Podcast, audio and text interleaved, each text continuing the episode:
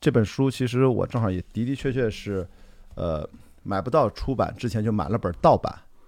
然后哎，我记得您是不是把一本书送人了，是吗？对对对对，嗯然后我送了好几本了，这个呃新版我也送了好几垃圾桶里把那个 对对，盗版的捡出来了。啊，嗯这个您都看到了，就真的 很郁闷。但是呃，因为我是最早订的，拿到了之后，正好跟人朋友见面，哎，他喜欢这书，我说因为我就喜欢送书，我是成人之美啊，送书我是最开心的，我也从来不爱，就是我说不爱惜书是指我不会把它当成自己的那种真爱啊，嗯但是我就应该成人之美对，就不会想要一直占有它啊，不会占有嗯我。哎，本质上好像爱情应该是这样的，是不是？嗯爱什么东西都最高境界就是不占有。对嗯我现在只停留在书的层面，已经达到了。那已经很厉害了哎。，那其实我想问，就是嗯最近您这本书出版了之后，我就先问很主观的，您对这个得到的一些什么样的反馈？因为我听说这个书，因为我买的时候发现脱销了就没有了，怎么又要预定了？我想哦，加印了，就是是不是这个反馈跟您预期的不太一样？呃，还是我我觉得你问了一个特别重要的问题，目前还没有人问过我这个问题。你看对吧？我就想问点不一样的，嗯，呃，实际上我在翻译这本书的时候，我翻到一半的时候就有点凉凉了，心里有点凉凉。凉凉的原因是 我担心可能很多人不会主动选择这样一本书，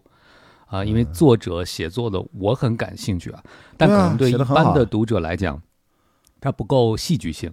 啊，呃，就是虽然奥本海默的一生有很多大起大伏，但是作者的方式更像是一个历史学家的方式去呈现这个人，是比较客观中立的。对，其实很多震撼人心的东西是藏藏在那种细节当中，平淡之处见惊雷的感觉，对，但是不属于那种特别波澜壮阔的文字，所以我就担心是不是很多人不会选择。然后到彻底翻译完之后呢，我就更确定了，它可能有一定的门槛儿。嗯，呃，因为这个人，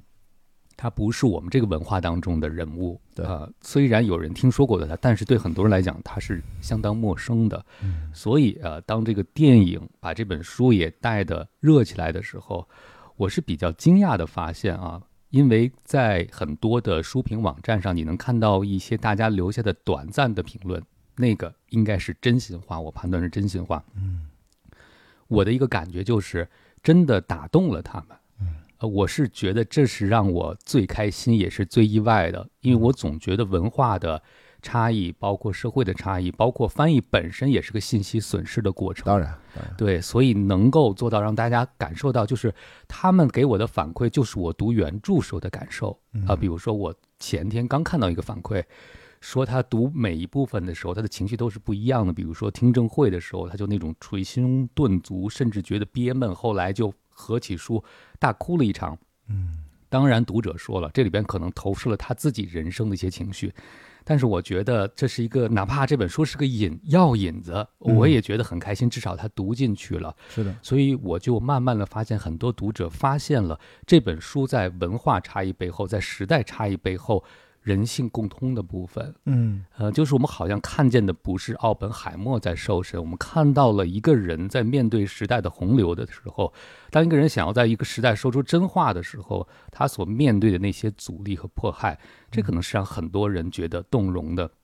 我还看到很多读者啊，在这个网络读书平台上留言，就高频率出现的一句话就是：人可能就是时代或者命运的棋子。嗯，呃，这个在大时代的时候可能是更突出的，但实际上我们今天我和您坐在面对面，我觉得我们这个屋子很安静，但实际上这也是一个暗流涌动的大时代啊。当然。嗯，所以说，您说到这一点，就让我突然觉得，这书实际上英文版零五零六年，对吧？其实距离现在也都是就快二十年了，都。但是刚刚好，其实这个书之前也被翻译过，也出版过。但是为什么这一次产生了？像您说，也是超出我我的预期？我看的过程当中，因为我都是自带画面的，因为我看剧本习惯，这么多年工作，所以我看所有的书我都会自动翻译成画面，所以我当时就会觉得哇，这个诺兰是这么选择，是这么拍的，因为我的的确确是先看了书，我再去看的电影，然后再回来看书，包括后面的三分之一，呃呃四分之一，最后那一半我是回来再补完的。我其实满脑都是画面感，我觉得的的确，我觉得这种主题搁到如果零五零六年马上引进了，好像那个时候我们社会的主要的议题还不是这个，嗯，那个时候我觉得可能大家，哎，怎么房子开始商品房了，开始涨价，社会议题的主题、主线、主旋律都不是。哎，我觉得您说到了我的心坎儿里啊，因为我的一位朋友在观影之后跟我聊天儿，嗯他捕捉到的这个电影当中，他印象最深的镜头和核爆没有关系，就是最后啊，基连墨菲演的奥本海默对，大眼睛看着我们的时候啊，他觉得是看着我们。嗯，他说我们坐在下面的人可能正在想房价会如何走势，对？吧？在想啊，我们这个贷款的利率会怎么变化？但是嗯当他的眼睛看着我的这位朋友的时候，他就在想，我们每天所困扰我们的这些议题，真的是对我们、对人类、对社会真正重要的议题吗？那些看似宏大的、离房价很远的议题，也许才是最现实的议题，是的，因为它会影响到社会和人类的所有的角角落落，无论是你的具体生活，还是你的内心感受。所以，当您说到了这个时代的时候，我就在想，好像每本书也有它的八字，对，就是有它的这个命运，这个机缘就在这个时候发生了，这就让我更觉得，我不是作为译者来表达我对这个书的看法，我是把它当做一个这个时代的文化现象，对，就是这个电影这本书为什么突然，呃，我和万达院线的小伙伴聊天的时候，他说他们也说很意外，其实他们觉得要做这个电影是因为诺兰，是因为方方面面的原因，嗯，但没想到票房至少比他们期待的要高要高，对不对？对，现在四亿多吧？对，应该，是。所以嗯大家也、也在想，就是说这个现象究竟暗合了怎样的社会情绪和社会心态？对嗯，因为首先得给大家呃补充一下，如果你还没有看过《奥本海默》这部电影啊，其实它是一百八十分钟，几乎是一个全程是对白构成的这样的一个很特殊的人物传记电影。呃，其实也很，我觉得也蛮意外的，就是诺兰导演，其实他作为过去二三十年好莱坞最重要的一位，呃，在拍好莱坞大片里面非常作者性气质的这样的一个导演代表性人物，在这一部其实目前来看是他应该是在《Interstellar》星际穿越以来受好评最好的，而且他目前在北美的整个包括全球的反馈也都很好，这个也是蛮惊讶的。就是它里面又有黑白，又有这种他的擅长的这种非线性叙事，所以我觉得这个议题，也就是说咱们这个大时代这个问题，可能也不单单是我们当下啊国内的朋友啊，因为这本书，因为这个电影，好像它也触动了某些也全球性现在也都面临的一些可能时代性的危机，触动了一点点。因为这本书实际上我一直说它是零五零六年那个时候，我觉得也是做了很大的功课，当年拿了普利策的算是传记奖，嗯是吧？是的，哇，所以说那个时候，包包括到现在，您在接触到这本书的时候是什么时候？大哥要翻译这个任务也是最、呃最近是吧？呃，两年前是应该是听说了这件事情啊，然后后来我就拿到了书先看，然后呃跟我合作很久也是《达芬奇传》的编辑韩强老师就说你您先看看啊，有没有兴趣翻这本书？嗯然后我我当时看的时候，我是很投入、很沉浸其中的，嗯但当时我还没有这么强烈的一个时代感，啊，就是感觉到和这个时代这种里应外合的感觉。我其实是在翻译这本书，在过去的一年多的时间里边，越来越觉得，其实就像我译后记中所写的，这本书不仅记录了过去，关乎现在，还和未来是有千丝万缕的联系。因为我读这本书以后，最大的一个感触是什么呢？就是最厉害的武器其实不是核武器，而是决定如何使用核武器的头脑，嗯就是意识。对，在书里边也说到了一点，就是说我们拥有了这样人类可以毁灭自己、毁灭地球的能力，但是我们的智慧和能力之间的差距反而随着科技和能力的进步被放大了。对，而这个差距，我们只要看看今天世界的头条新闻，就会发现，嗯其实也没有缩小多少，是不是？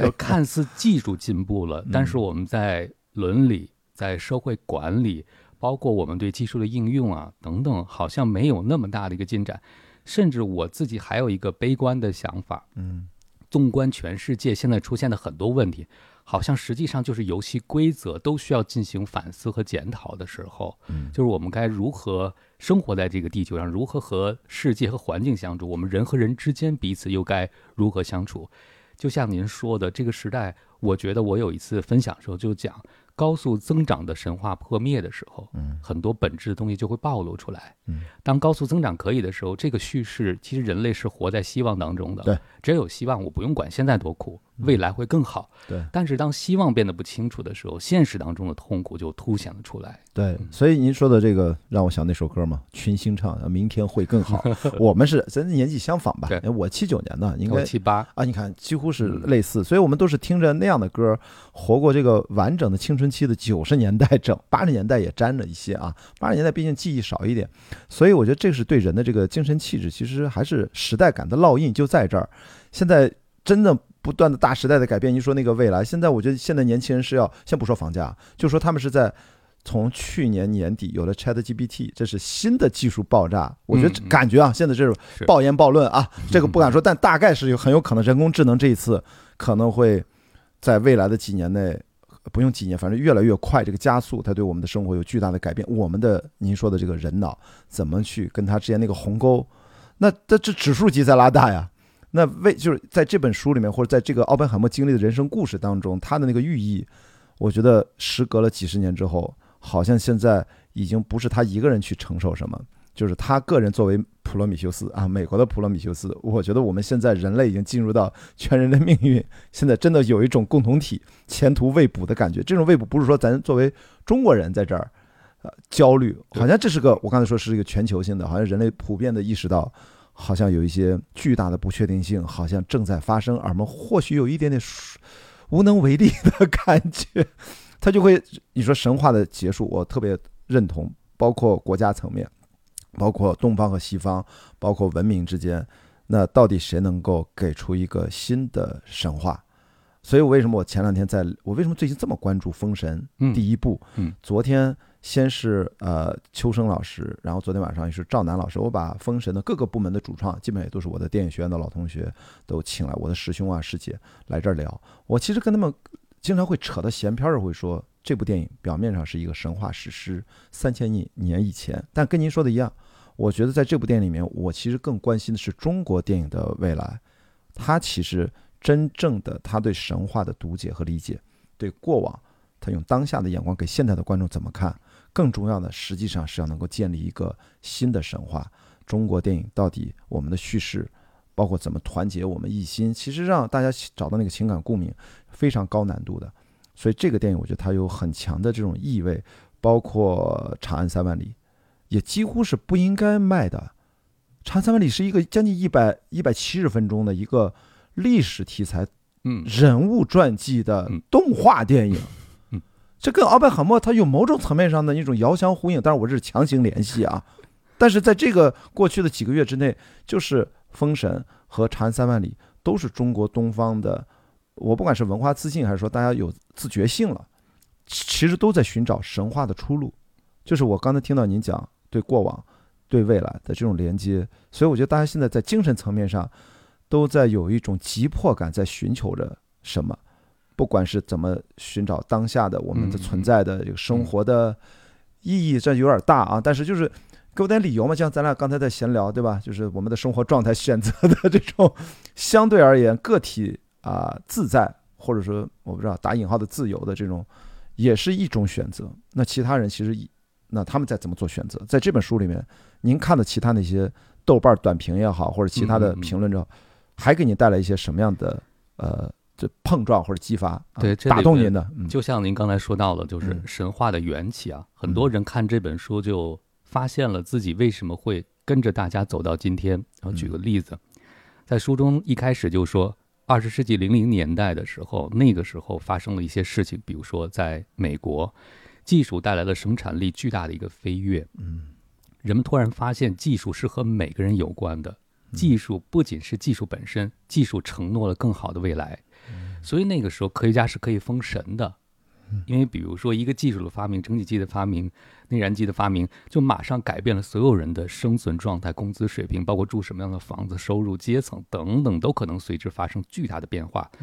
奥本海默就出生在那个时代，所以后来也成了一位其实科学家之神，他是被誉为普罗米修斯，对吧？嗯就像您说的，那个时候的科学家是神，那神的功能是什么呢？神的功能就是您说的制造神话，神话是人类生活所必须的。嗯那其实我们现在相信的，比如说永续的增长啊、美好的未来啊，那不就是也是一种带引号的神话吗？对那，前提是这个神本身要能力够大，你的神话才有人相信。嗯所以，当奥本海默成原子弹之父的时候，他制造出这个东西的能力，其实让人们进一步确信了技术可以决定人类未来的走势嗯或者是兴衰。嗯但是到今天，人工智能出现之后，包括基因编辑技术出现之后，技术和我们是什么关系？它还是我们的神吗？它还是我们的敌人呢？嗯所以，它编织这个神话还能信吗？这个永续增长究竟是少部分人的增长，嗯，就是贫富差距的增大、话语权的不对称，还是真的更平等了？就像您说人工智能，对，我特别喜欢举这个例子，我也试用了他们的产品，嗯但是我发现我对它是怎么运作的，以及它该如何运作，没有一毛钱的发言权，是的，我只能被动的接受，包括不只呃不只是你我，连他们的创造者也是这样，那些工程师们也不知道，对，到底因为人工智能它的思维方式不是用我们的自然语言的思维方式，对它可以产出我们想要的结果，但是它不能跟我们对话思维过程，所以它的思维是个黑箱。嗯这种不对称带来的是什么？首先是掌握技术的寡头，有可能就控制了整个人类的生活，对吧？嗯因为我们没有办法去控制人工智能，这目前只是只有大公司和大的资本才能做到的事情。嗯第二，他们本身也不能保证人工智能百分之百听他们的话，不会有意外的产出。是所以技术之神带我们走到了今天，但是好像人类突然一看，原来我们所祈求的和我们得到的不一样。其实这不也是奥本海默故事的核心吗？对一个盗火者成了纵火者，成了一个玩火自焚的人，有可能。那我们还要继续沿着这个神话前进吗？嗯，虽然在那个年代，奥本海默他还没有预测出我们会有现在新一轮的技术爆发，比如人工智能，就是大大大语言模型，还有其他的未来又会有，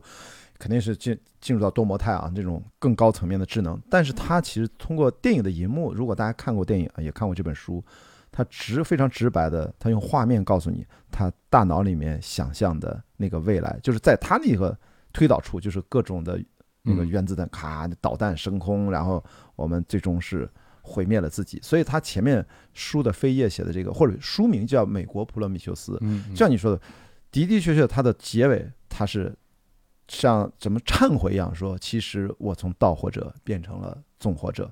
当然，这里面我是觉得他有点他的个人的性格的复杂性带来的一些，呃，说的他的忧伤、他的悲悯、他的责任感。我们用现在网友不客气的话说，有点矫情，嗯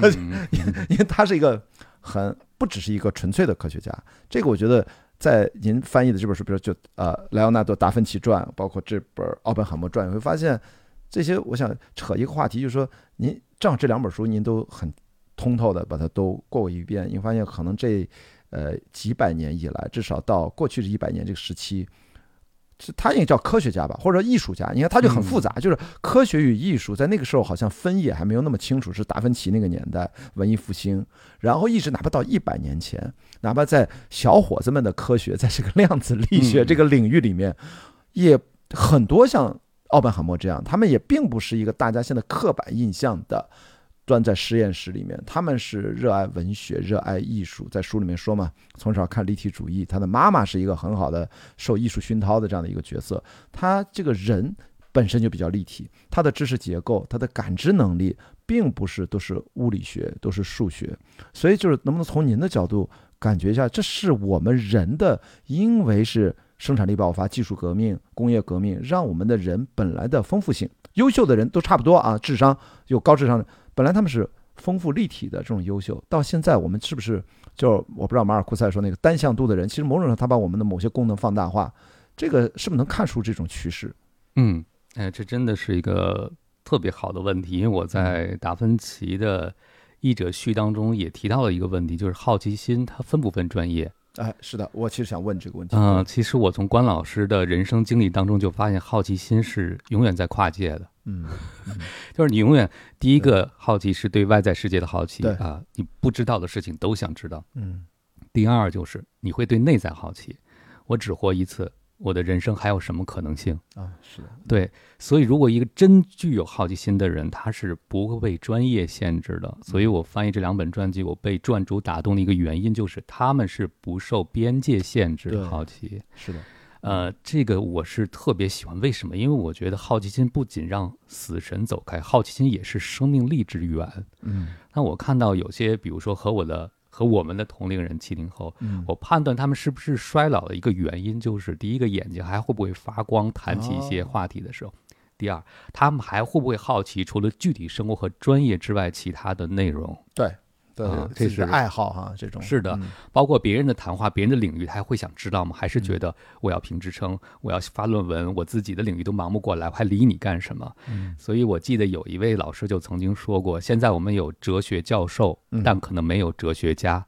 呃，哲学教授呢，我们就要发论文。嗯哲学教授不用活出他研究的哲学，嗯，但是哲学家是要活出自己的哲学的。是的，他是用生命来实践他真正相信的东西。那我觉得这两个，不论是达芬奇还是奥本海默，他们是活出了自己的信念的人，活出了自己的好奇的人，是不受专业的篱笆所限制的。是的，这是一种真正的，我觉得精神上的自由。当然，他们身体上也有很多去做各种各样的事情的尝试啊。嗯就像您刚才所讲到的，当大工业革命来临的时候，嗯。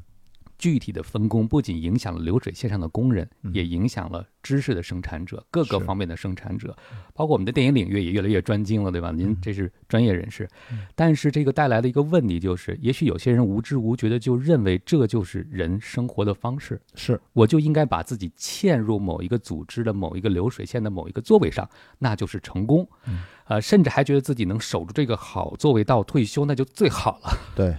就是没有人想到说我们人生来是干什么？是坐在流水线上当螺丝钉吗？当然，你志愿当也非常好。如果你是有知有觉的坐在那儿，你就享受这份工作，你有心流体验，很好。嗯但如果你从来没有想过要怎么活的话，我觉得像您问的那个灵魂拷问，嗯就是人要活成一个什么样、一个什么状态，这也是我选择翻译传记的一个原因。就是我翻译的这些人都是在生命状态上打动我、感动我和感染我的人。当我们的社会分工越来越细密的时候，你会发现，我还发现了一个变化：以前呢有知识分子，现在就很多变成了知识工人。哦，这个好，呃知识嗯分子是有良知，是有社会责任。你看奥本海默的纠结在于什么呢？就像 Polly 说他的，说他把精神分析当主业，物理学当副业。如果他只是个专门的物理学家，他还会去倡导核武器的管制吗？嗯啊，他还会去考量武器后来带来的后果吗？还是满足于我是原子弹之父，就像特勒满足于我是氢弹之父一样？对对，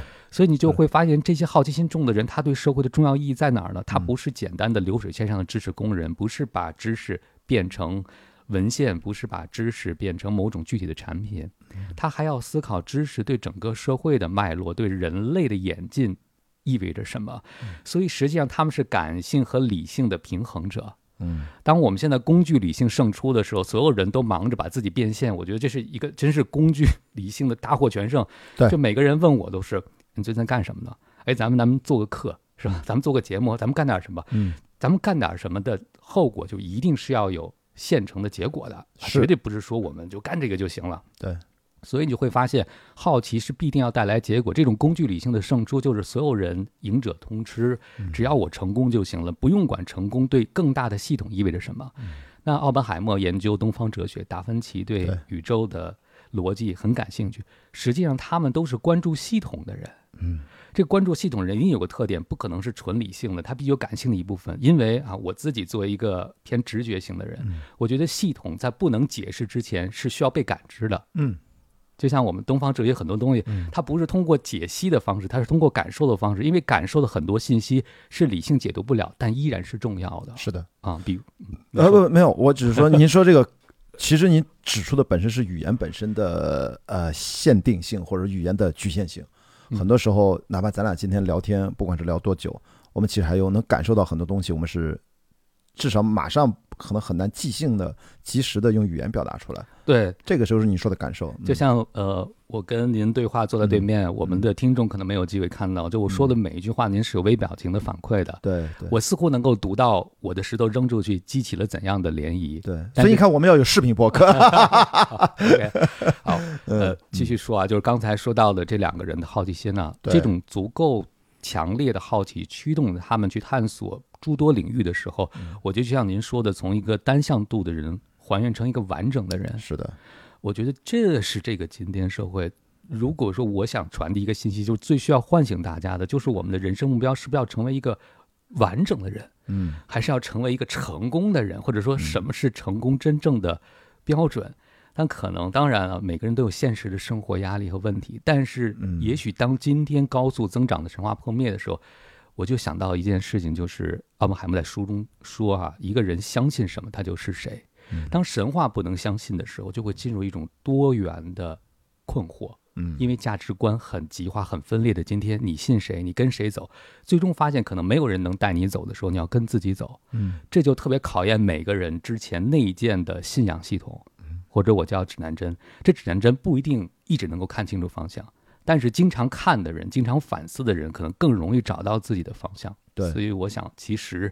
两本书，我最想传达的信息就是：我们有没有自己内在的指南针？我们可以跟时代的洪流一起走，但是如果你没有这种自制力，它很容易在洪流遇到障碍的时候，你就不知道该如何面对生活，可能就会呃随波逐流，或者说，因为我说自己提到这四个字，我说了很多很多遍，在过去这两三年，您刚才提的就是在洪流当中无法掌控自己的命运，所以就随大溜的那个随波逐流，甚至还有点。自我的一种无奈和一种放弃，是。但我自己讲的随波逐流，跟您讲的很刚才很重要的一个词是紧扣的。我觉得您刚才讲的很多，其实就是我当下最关心的问题，就是如何获得心灵上的完整的议题。我觉得可能也是年纪到了，就四十岁以上啊，对于男生女生都一样，就是人生下半场，这不夸张吧？正常、健康的、机体的、有质量的生命，我们以八十岁为界，这已经很。乐观了，对吧？很多人七十多岁就已经不太行了啊，各种行动不便。我其实说的随波逐流，其实是跟您讲的紧扣着您刚才讲了很重要两个字，就是心流，是指随着脑电波的给我们的信号的指引，跟随着它的指引，就是超出语言之上，超出那个自我意识。我觉得，我以为，我想要，都把它扔到一边，那都是被规训、被重新。后天塑造的有很多陷阱在里面，有很多认知的这种可能偏差在里面。那跟随着更本源的大脑的给我们的指示和信号，跟随着脑电波去追逐啊，生活当中最大化的心流体验。这是我当下四十岁开始所谓的随波逐流的生活方式，绝对不是躺平的，也绝对不是盲目的要卷谁，而是。我觉得去寻找，不管是外在的神话的陨落，还是在重建之前的一种混乱当中，并不影响我们去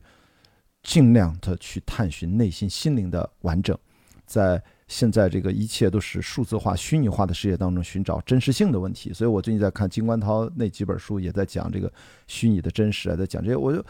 我觉得这个其实就，我觉得他是属于我心目当中就哲学家，或者说。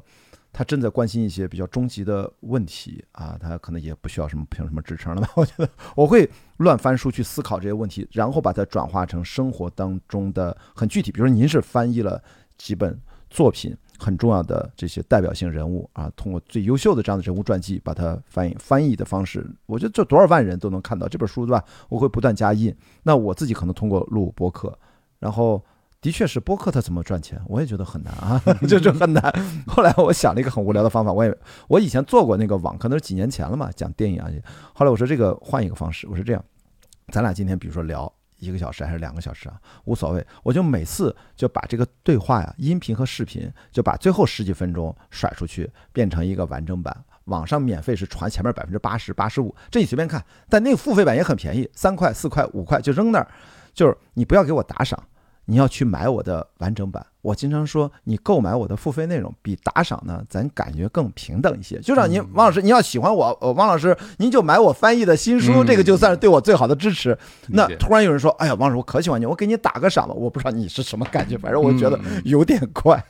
所以这就是我找到一个可能也不赚什么钱，但是这是一个自洽的方式。也就是说，我们也不拒绝在这个。呃，生活当中来接受你对我的关注和喜爱，但我找到一个通道就可以了。因为你也想省钱的，你可以看这个免费版，在网上我的节目几乎都是免费的。像有些节目我根本就不设定付费的，就是大部分其实都是免费，付费只是我临时想到的，就是我的一个很无聊的一个应对方式，就是我不会让自己太工具化。我那天跟视频网站的几个运营的小伙伴，他们都反复跟我讲，雅迪，你这样做的视频播客这么长，一个小时、两个，还有三个多小时的视频，没有人看，不符合算法，说了一大堆。我说我都理解你们，但是我一直这么多年，二十年实名上网，我就坚持一个观点：互联网是我追求人生自我完整性和成长的工具，而我不能成为任何一个网站和互联网产品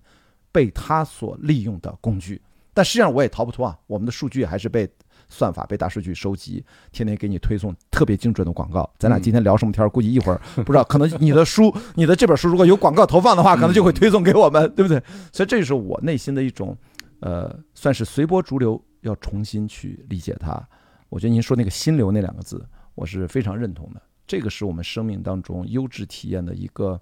呃，很重要的标一个标杆、评判标准之一。你是否能够在一定时间内做一些你自己认为很感兴趣、很重要的事情，然后忘却了时间，得到了一种全新的体验？我觉得您是不是在翻译这本书的时候就会还是很痛苦，还翻译的顺利吗？这本书？嗯，这个书老实说，呃，一定是一个。苦乐相参的一个过程啊！你翻译的突然有灵感的时候，有心流体验的时候，就会觉得太值了。嗯啊，觉得人生其实体验到了就是赚到了。嗯，因为我相信一句话，就是体验的才是拥有的，但是拥有的不一定是你能体验到的。嗯嗯，对。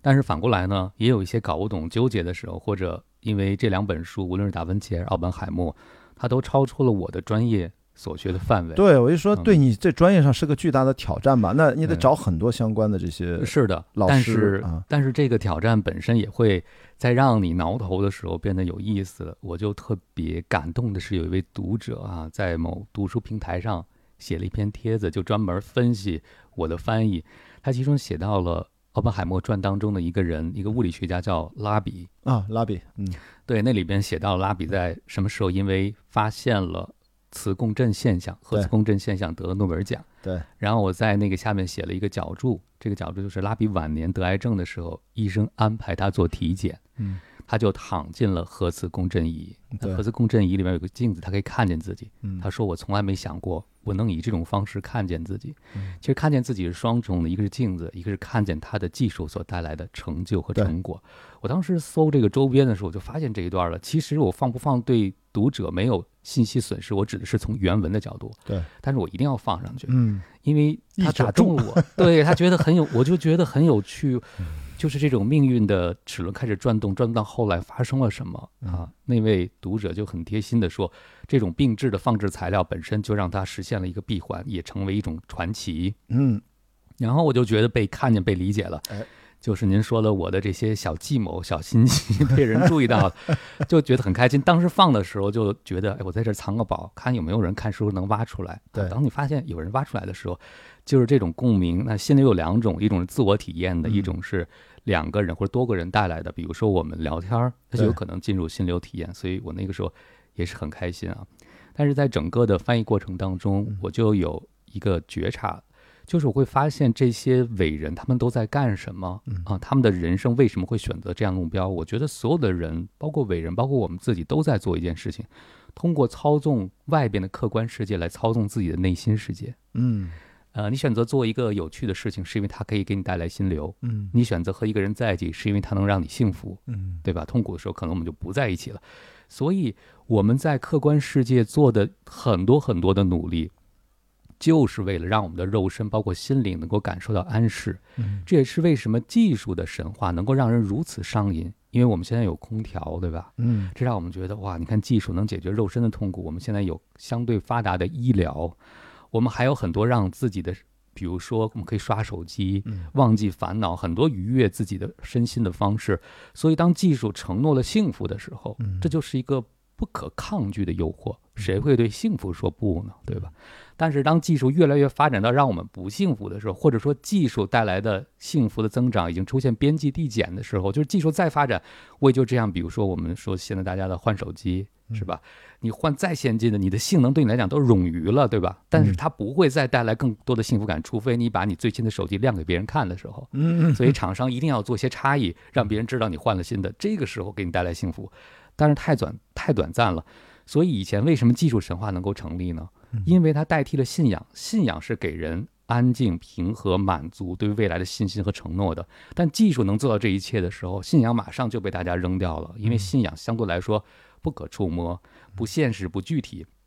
而技术承诺给你的就是明天你就可以拿技术换钱，明天你就可以改变你的人生。对，对，而信仰更多的是内在的相信。但是当今天我们刚才讲到的这个技术的永续增长可能被受到质疑和挑战，您说那个资本帮陨落的时候，嗯，那其实我觉得正是一个虚空被打开了，就是您说的我的意义是什么？对，我的人生在哪里？和人工智能相比，我又为什么活着？我特别喜欢的，有人说两句话，忘了谁说的了。嗯我一直跟很多人讲，我说不要问这个世界上需要什么样的人，而要问做什么能让你充满生命力。对，因为这个世界上需要的是有生命力的人，是的，需要的是活人，是嗯真正生活的人。所以，可能很多的时候，我觉得，呃，翻译这个作品的时候，我就和这些鲜活的人在一起，这让我自己不仅收获共鸣的同时，也能感受到一种确认感，因为这也是我想活出的一个状态。对，您说的这个，大家变得越来越不幸福，其实就是在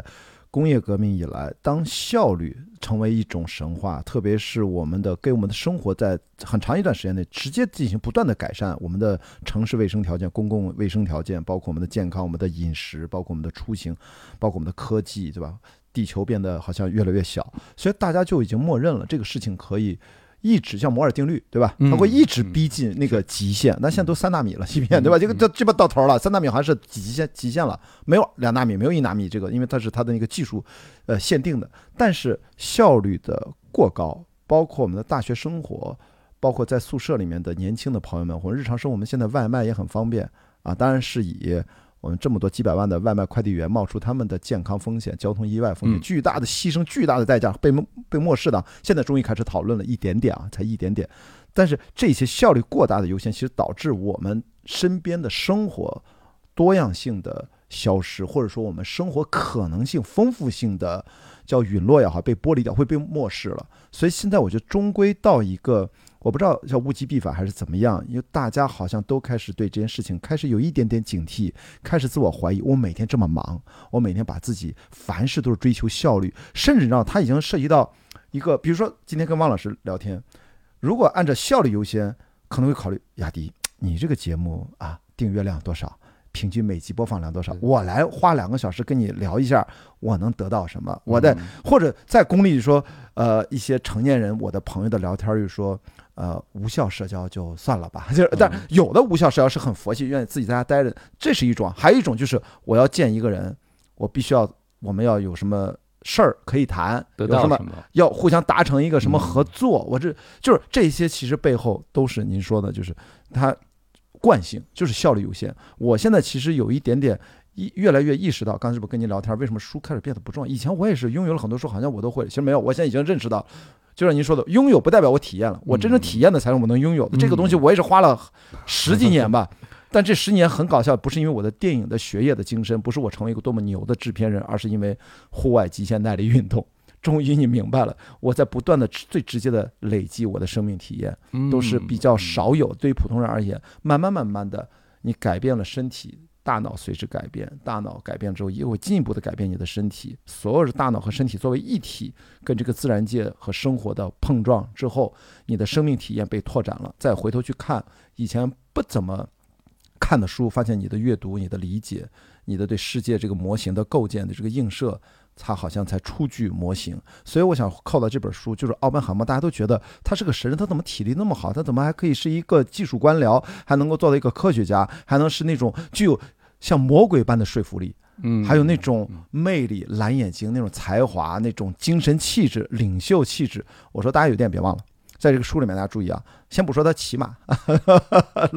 呃呃那个洛萨，呃啊啊 Los Alamos 对吧？这个他在从小就有户外运动。跟他的弟弟一直骑马，他喜欢荒原。还有这里面书里面可写了，这电影里面完全没拍，就他年轻的时候就去玩帆船，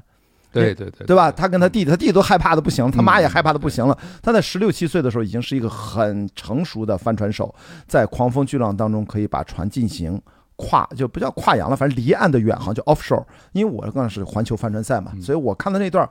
哇，我想有过这样体验的人，他的冒险精神，他的韧性，他对户外运动对他的。身心的这种改造，其实在他的未来成长之路和他的这种人生的冒险的路径上，它是统一的。它是和谐的，然后再加上他的各种的艺术的这种感知力，才能够形成一个非常非常复杂的奥本海默。我想达芬奇也是这样，但达芬奇当年做什么体育运动我就不知道，不可靠了。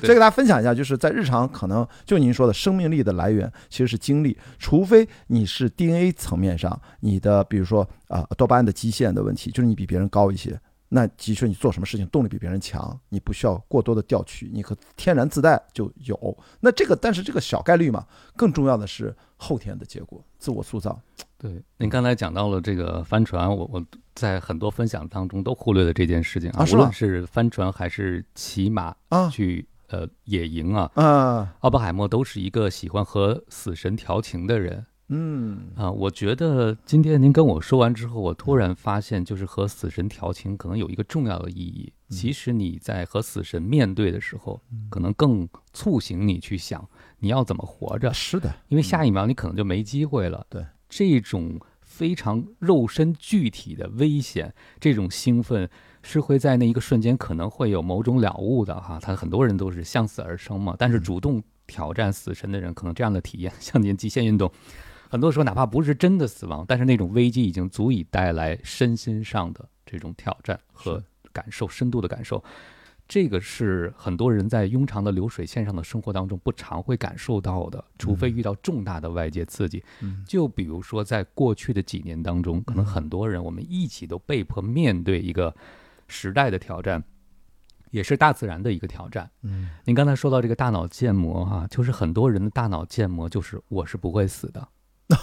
对，真的就是我跟我很多朋友聊天，我说没有想过这个问题。对，你知道吗？经历了过去的这几年，我觉得人人明天怎么样都说不清楚。他们也说对啊，人生无常。然后呢，我感觉就是无常是别人的。啊，对，就是感叹一下，对，哎呀，人生无常，多遗憾。你看我朋友圈谁谁。走了，嗯，对，然后回来他还是按照自己的生活。关键是，如果他享受生活也好，他会继续跟你抱怨他家里和工作当中所遇到的事情，就好像他的生命是无限的，可以一直抱怨下去。那真正的能够从这个当中有所觉察的人，一定会知道我的人生也是可能是无常的。嗯，明天在哪我也不知道，所以这种人会一开始会焕发出一种存在性焦虑，就是。我们比其他的物种相比，可能更容易意识到死亡，意识到生命的有限性。对，那就意味着你有个焦虑了。如果你的生命是倒计时的，而且倒计时的时间长短没人知道的话，那我该如何过下边的时间呢？对，如果从来没思考过这样的问题，第一次可能是无比的焦虑和恐惧。很多人干脆就不去看了，还是过日常的生活啊。但是如果你再深入一步，存在性焦虑。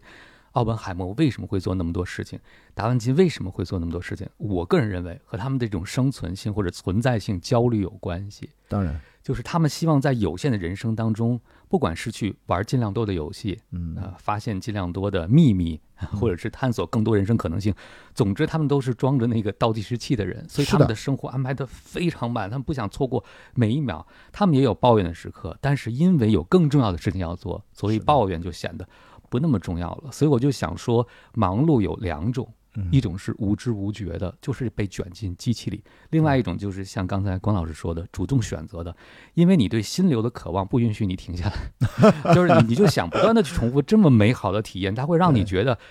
什，就是我经常想说一句话，就是什么是真的，什么是假的。嗯，我们坐在电影里，我去看奥本海默首映的时候，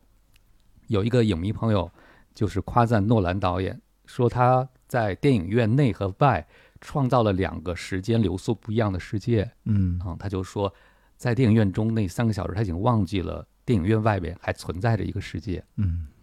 其实看电影，我们都知道，很多人都说那就是屏幕上的投影，对吧？那是讲故事，那是假的。但实际上，对你的大脑来说，它是不辨真假的。嗯，我们的人是通过五感来感知这个世界的，就是关老师刚才讲到的。实际上，我们的世界是大脑的建模，对吗？对，所以。理解几乎是不可能的，我们每个人的建模是不一样的，是吧？这这是很难沟通的。嗯，所以从这角来说，真和假的界限，在我们的东方哲学里早就告诉所有人了。嗯，都是像，都是像，都是像。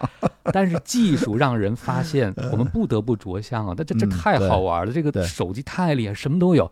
就是你用技术可以，但是你着了技术的相，着了技术的道之后呢，嗯你就慢慢的忘记了你作为一个人的根本是什么嗯。这可能是最大的危险，就是你可以用手机，但无知无觉的用，生活在无名当中和有知有觉的使用，就是一个是使用工具，还是一个被工具使用的问题。是，我觉得您如果说要透过这些相，当然我我对佛学知之甚少，就看几本闲书啊，在在那还有什么什么这这这正念什么，这是最最入门的。但是我就通过呃极限耐力运动这十几年积累切身的叫怎么最直观的知觉感受力，拓展了就是你说那个五感，我觉得我那个边界啊，我的感知的边界一定是被拓展了的，因为它是极限耐力运动，就是剥夺睡眠啊，而且你嗯。在那种痛苦又快乐，跟您翻译书过程是一样的，在这个交叉的过程当中，完全靠自驱力的去完成一个任务，跑几百公里，你想想，在地面上每天睡两小时就这么干，嘎嘎的，从三百多公里也有，最长的八百多公里，十七天就嗯，地中海这头跑到大西洋那头，穿越比利牛斯都有，到环球帆船就更加难了。所以在这种情况，我觉得那个穿过那个象之后，我经常我最近思考那个词，我觉得是那天看那个 Hilton，我觉得他在讲那个永生计算的时候，就是讲计算机可能一种新的模式，就是摆脱永生，变成 mortal。啊，变成像人一样是可死亡的计算，因为我们大脑本质跟计算机最大的差别就是我们的功率特别低，二十瓦不到，然后可以，做这么大快速的高速运转，就是因为我们是个闭合系统，就也就是说无法把您的人生经验和对世界模拟的框架去完全直接传输给我，嗯我的也传输不了给你，所以我们俩互相不能理解。但是我们自体而言是效率非常高的。而且都是因为我们是自己的一套成长之路、学习的路径，您的专业跟我专业不一样，生命经验也不一样，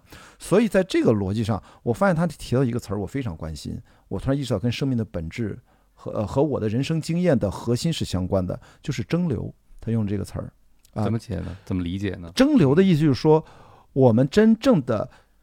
打开自己所有的感知，让所有的像，就是所谓的万物穿越自己，在自己的大脑和身体具身认知的层面，我们感知它疼痛。我现在就能识别出几十种不同的疼痛，在跑步、在运动当中，让然后你理解它。然后我们用不管是心理学上认知疗法也好，我们看个脑神经科学也好，你让这些万物穿越自己，它不是就这么过去了啊，不知道啊，过去了啊，一天过去了，没有万物穿越自己，它要经过你的这个思维体系认知，而且是大脑后台潜意识的，嗯，然后它会自己进行 process 进行运算，让得出一些东西，然后会对世界有了一个新的认知的一个投射，一个参照体系又建立起来，我知识框架又完整那么一点点，就像那个书架一样，有这么多格儿，你对世界可能我们都是对这个有一个投射，对那个有一个投射，最后我们这个框框架逐渐建立之后，蒸馏下来的，其实我们真正的所谓的呃呃知识或者智慧，它就是一个结构，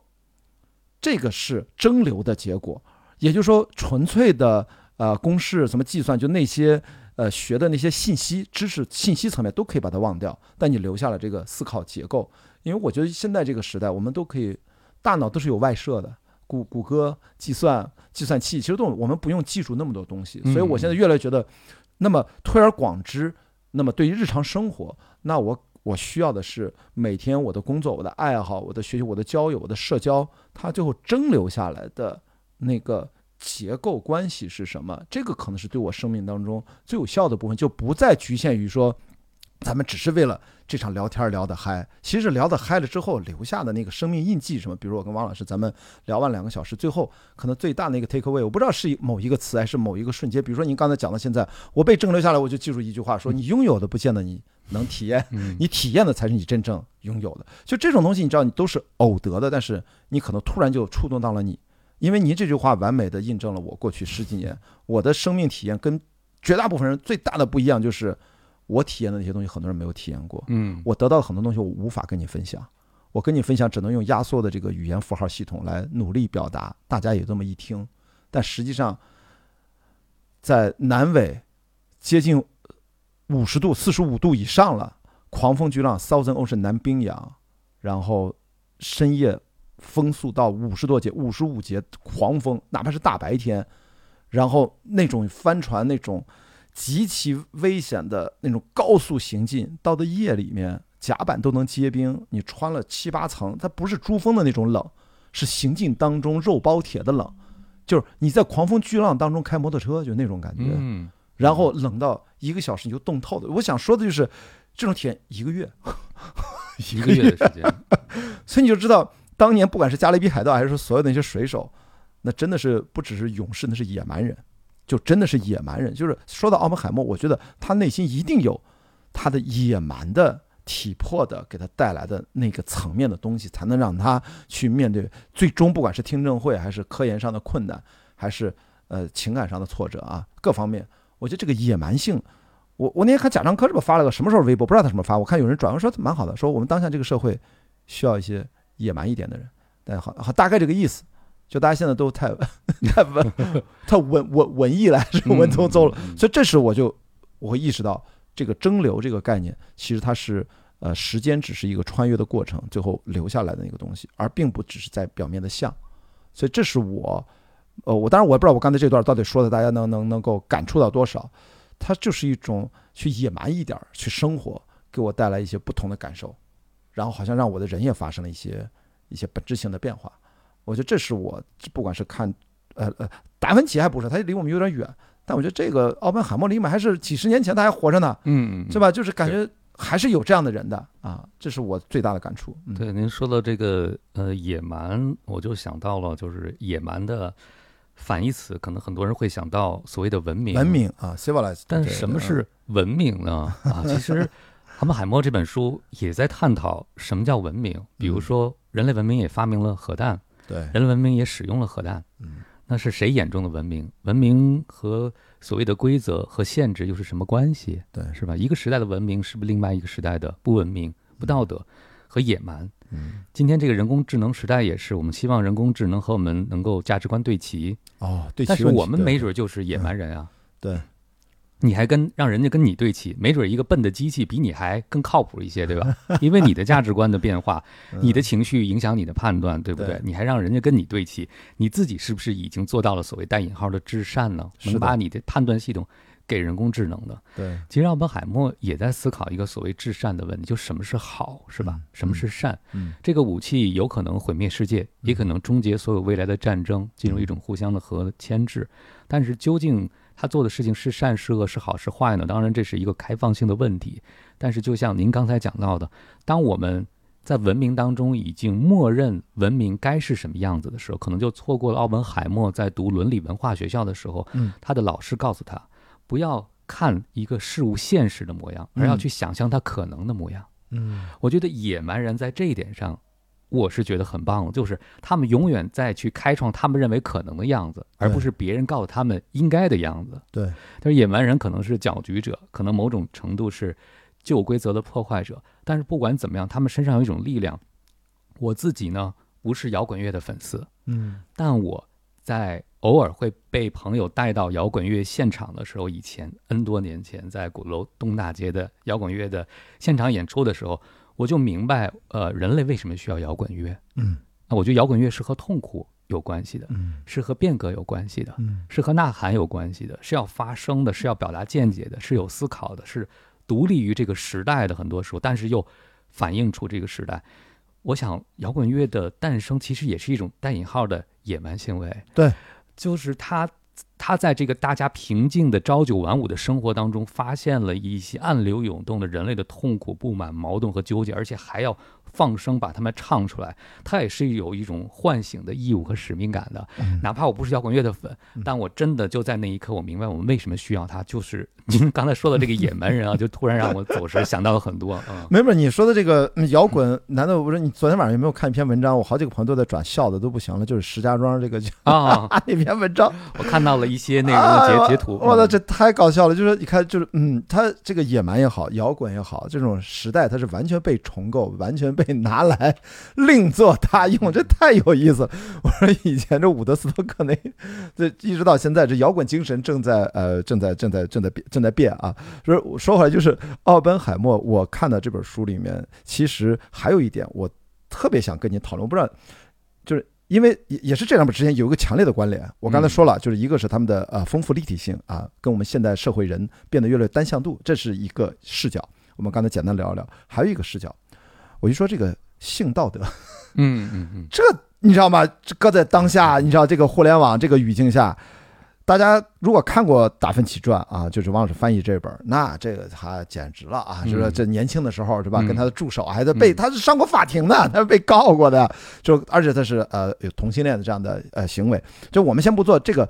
系呃同性恋还是异性恋，不做这个评评判，我就是说，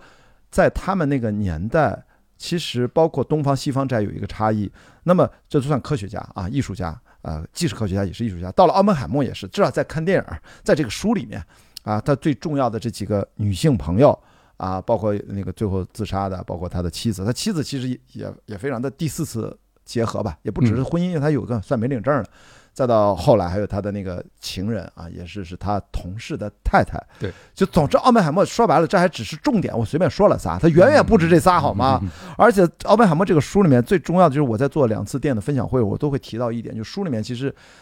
他也不是给结论，他也只说他收集的材料来说明他年轻的时候在剑桥或者更早的时候他的那个焦躁症也好、抑郁症也好，各方面后来被推论成是一种可能是啊、呃性生活缺乏综合症，还我这个是我胡说的，反正就大概这个意思。但突然不管在意大利南部某一个海岛完了之后，不知道发生了啥，嗯然后他好像这个对他身体很大的困扰和精神上的困扰就解脱了，然后就走向了反向，变成超级有魅力，女人缘很强，然后就就他又经历了这样的一个洗礼和一个重生一样青春期的一个问题，但是到后来在这方面，好像那个时代好像也也说了，虽然那个时代很自由。然后，但是实际上对他很多事情也是没有那么的全都包容的，只是他处理还算好的。有谁不太好呢？就是在他同时代，您可能也知道，这里面也提到的薛定谔，就薛定谔的猫，那薛定谔那简直在这个性道德方面，那尺度之大，还是普林斯顿还是谁，反正完全不能容纳了他。他最后想到最重要的科学的这个构想，是他跟他一个秘密情人在瑞士的山里面木屋里面幽会。呃，总之这个就是这么说，就是那个呃，薛定谔简直在这方面比这个奥本海默还 有所不及及吧，就是走得更远。所以我想，就是您在翻这书的时候，您这方面您是把它当成就是过往的人其实跟我们时代不同，还是说其实人其实人性的复杂度其实也并没有多么大的改变，只不过说我们现在的社会的规范和每个时代的的确确啊，它的呃道德共识或者道德的相对的标准，它是一个流动的啊，它是一个移动的，每个时代不一样。所以我想听听您作为呃译者的角度，这是几次这这两本书也是，更不用说还同年的一百年前很多科学家在这方面。我们这么说哦，还有爱因斯坦传，那我也看了。嗯，那那爱因斯坦，哦天呐，我那大家如果不爱看书，就看看历史频道曾经拍的，就是《天才》那个系列，第一季就是爱因斯坦的第一集的第一场戏。我举过这个例子，就是爱因斯坦上来就是把他的女助手在实验室摁到墙上，在那搞呀搞，更不用说他对他后来的妻子啊，就那种也是不不叫大男子主义，反正就是这方面也其实没有那么的道德完人。所以我不知道您对这个事情。咱是应该怎么去让现在的读者和朋友去，因为这书里面包括这一部分，对对，怎么去理解，或者您是怎么去思考的？嗯，我记得我很早就读过介绍甘地的文章啊，但我一直不知道一个细节啊。嗯当然，如果我们的听众或者观众朋友能够确认，也可以在下面回复一下。就是安甘地应该是有一个习惯，就是家暴。天哪，哦，这真不知道。你看，对完全嗯，啊，其实我当时听到这个消息，我是很震撼的啊，因为在我之前读冷暴力还是热暴力啊？，对对对热暴力，呃哇，应该是天热暴力哪！所以因为 Oh 他是自己是非暴力不合作，对吧嗯？结果在家庭生活当中，当然啊，可能还有待历史家跟我去确认一下。但是我就想到了最近还有一个很火的人，就是马斯克哦，啊哦。其实他的传记不也是刚刚上市？对，是不是在这儿？儿嘛？对，对对，你他的书上有。啊，是呃试管婴儿是吧？你说的就是类似这种。对，啊包括他对人的态度啊，嗯大家看了就会知道，可能有的时候也是让让人很震惊的。嗯您刚才说到的非常重要的一件事情，就是我们要不要用今天的标准来评价过去的人？嗯但是我特别认同您刚才说的另外一件事情，就是从人性的角度，我们该如何去看待对，对他们的作为？有些东西是跨越时代和标准的，是的，他要没有这个需要，他不会做的，对吧？嗯不管时代是如何评价他，他肯定有这个需要。那说到了翻译这本书的时候，我对奥本海默其实我的评价是起起伏伏的。哦，对嗯，有的时候觉得他很让人心疼啊、嗯有时候觉得很让人敬佩，有时候让人觉得很不屑。比如说，他最好的朋友理查德·托尔曼嗯，也是非常在生活和工作当中支持和力挺他的人。对结结果他和他的太太啊发生那么长时间的婚外情，两个人还这么的热烈，嗯，啊、所以我就在想，我说奥本海默得是一个多么不在乎别人的人，对才能去面对自己的朋友。但凡我觉得我们有一些同理心的人，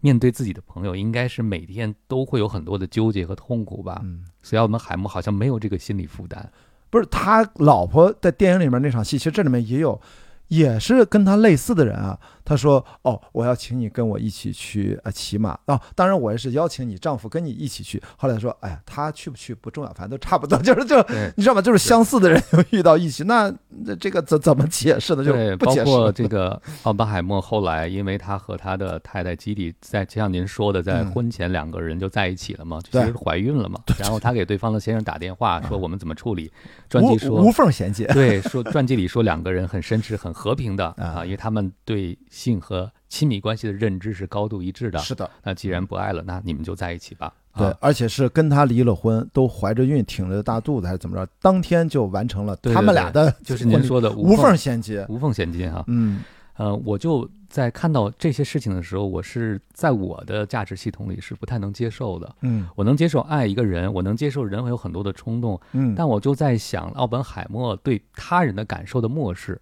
我就想问这个问题，就是说大家对咱千万不是说因为聊这本书，咱把奥本海默好像推上了，大家以为咱俩多么多么的百分之百的认可他，而且不是这个，他他很复杂，所以我想把这个复杂展开聊一聊。嗯。实际上，在读到这些段落的时候，我的第一个感觉就是他是个自私的人，OK，嗯。他连他最好的朋友的感受也不在意，对吧？嗯。和他的太太在一起，哦对，注意给大家补充个背景，你说那个理查德，他去世之前他也不知道他的老婆跟他有这种恋情的关系啊。嗯，如果 是 Gilly 的前夫那样，大家都很透明、很坦白，我就觉得，就这事儿至少你们都是，呃，坦诚的。对啊，但是对理查德，你们电影里面不有那个就他他有一半说的不对，哪一半？然后一半就是他他不知道，他不会，他死不是被我气死的，他就真的他的病啊去世，所以这个是呃还是分的挺明确的，我觉得。嗯、对，就是这样的秘密关系对周围的人是个伤害啊。但是到后边书里边讲到的一个无关的细节的时候，就说到了奥本海默把自己的小女儿曾经托付给一个他们的朋友照顾，嗯。然后呢，那个时候他偶尔会去看自己的女儿。嗯，电影当中是把女儿这个桥段安在了儿子身上啊，对。然后他就跟这个朋友说说，呃，我们想给他一个幸福的家，但是我们给不了，嗯。所以你能不能收养他？对。他不是寄养，是收养他。然后当时他的朋友很震惊啊，就说他有父有母，为什么我要收养他呢？然后这个人就说，像你们这样经常不和孩子在一起的人，确实作为父亲可能是不太容易建立起深厚的感情。嗯那时间久了，慢慢你就会产生依恋之情的。对奥本海默就说了一句话，就说不会的，我从来没有依恋过任何人嗯啊。其实这句话让我当时就心里一冷，嗯他连对自己的女儿都能说出这样的话，他没有依恋过任何人，所以他有真的爱情吗？哎，他女儿是不是最后是自杀呀？他女儿是自杀，对吧？我记得他女儿后来在，反正也是成年之后。哇，因为在传记里边有人就说，成嗯为奥本海默的儿女本身就是一个糟糕的事情，嗯是个灾难的事情。然后呢，还有朋友说，奥本海默的家庭生活就像地狱一样，对他的嗯孩子来讲。嗯所以，如果一个人是这样对待周围的人的时候，也难怪他的太太要一直酗酒嗯啊。他他太太按照传记上的说法，还生气的曾经朝他扔过东西，对因为他觉得奥本海默的情感世界只属于他自己。对所以你会发现，其实在这个天才的背后，他和周围的人，我觉得实际上是一种利用关系。嗯我在曾经写文章分析过奥本海默和周围女性关系的时候，下面有一个留言，我当时印象特别深。他说，奥本海默身边只有两种女人啊，一种是对他有使用价值的，一种是忠于他的。哦，就这个已经在中国当下说所所谓的大男子主义都已经不足以评判他了。所以你会发现，嗯实际上在电影当中处理这个琼塔的洛克的时候，嗯，最后琼也是抱怨说，你选择了对你更重要的东西。对对吧？然后其实他和这个露丝托尔曼关系能够维持很多年是什么呢？因为两个人都小心翼翼地维护这种婚外情，而不至于影响到彼此的婚姻，对所以也是各取所需的一种亲密关系。那其实我在想，如果奥本海默真找一个他爱的人，他的爱情能持久吗？那个人真的能体验到幸福吗？我个人觉得奥本海默是呃这样一种类型的人，就是他非常善于俘获关注，但是他对对象并不感兴趣。他对那个俘获的过程可能更感兴趣。，对他对流量更感兴趣，哦，他对目光更感哎，兴趣。是的，是的，是的，至于你是谁啊，只要你是我认可、看得上眼，当然他不喜欢的人、愚蠢的人的关注，对他来讲也是没有价值的。当然，他就要俘获那些目标受众、目标对象的关注。只要有这个关注，其实我对你不是很感兴趣，我对你给我的东西是更感兴趣的。是所以我就在想，实际上他和他的电影当中反映的三段亲密关系当中，有两个是学心理学的嘛，对一个精神科医生，一个另外是心理治疗师。对实际上我想这两个女性可能都能给奥本海默他特别在意的东西对。啊，也就是说，这个东西必须在他的建立的亲密关系当中，他很明确知道从中得到的是什么。他绝对不是那种真正的爱情，什么真正的爱情是有一种呃自我的失控感和甚至说不清道不明。你就我说传统的那种经典意义上的爱情，嗯嗯嗯但我觉得对他来说，他还是自控能力还是呃至少在青春期之后，就是在一开始电影或者片头就应该是去了哥廷根。呃，之前啊是有点有些失控，哥廷根之后开始大爆发嘛。我看他那个博士毕业也很酷，是吧？博博导论文都逃出来，仓皇而逃。对对对对对我再不出来，他就要开始问我问题了。我觉得书本写的太搞笑了。所以，但这个人就是复杂性在于，所以我们对他的评论就是要大家千万不要是因为这本书好像是对他产生了什么那种啊、呃科学呃很厉害的人那种呃甚至是伟人的那种崇拜。我觉得其实倒都没没不是没嗯必要，就是你要看到他。就是真的是，他就真的是一个很好的人的复杂性，包括你这这达芬奇也是嘛，就是他太有的时候是超出我们的理解力的，但他又是真实存在的。那然后对我们的生活是怎样？我我不知道，我看到了，反而是对我产生了一种，嗯，技术在发展，其实人性吧，嗯，千百年来好像 进化的没有我们以为的那么快。对，我的我的呃一位朋友看完了乔布斯传以后，嗯他说这个传记对他很有疗愈。为什么疗愈呢？嗯他说我至少比乔布斯有一点强太多了。嗯我很尊重别人，我对人很友善，嗯，我很有同理心。但乔布斯可能没有那么多的时间花在同理心上。在这个马斯克传，我还没有来得及读哈，我嗯看到有网上一些节选。这个传记就说，那你指望我啊？马斯克就说，你指望我把这个火箭送上天，对啊，然后你指望我造出电车，你指望我做那么多事，你还指望我考考虑你的情绪啊？啊，我就想到了 很多年前读到那句话，就是离天才十步和百步以外是欣赏，十步以内就是受伤害。是的，啊，因为我觉得奥本海默给我的感觉就是对他来讲，真正重要的只有一件事情，可能是最大化的自我实现，对，就是他是个为自己而活的人。嗯那所有的人都从某种角度是他的燃料，就是他亲密关系当中的人实际上是燃料。所以他的太太在岛上，在最后生命时光和他们和奥本海默住在圣约翰岛的时候，就跟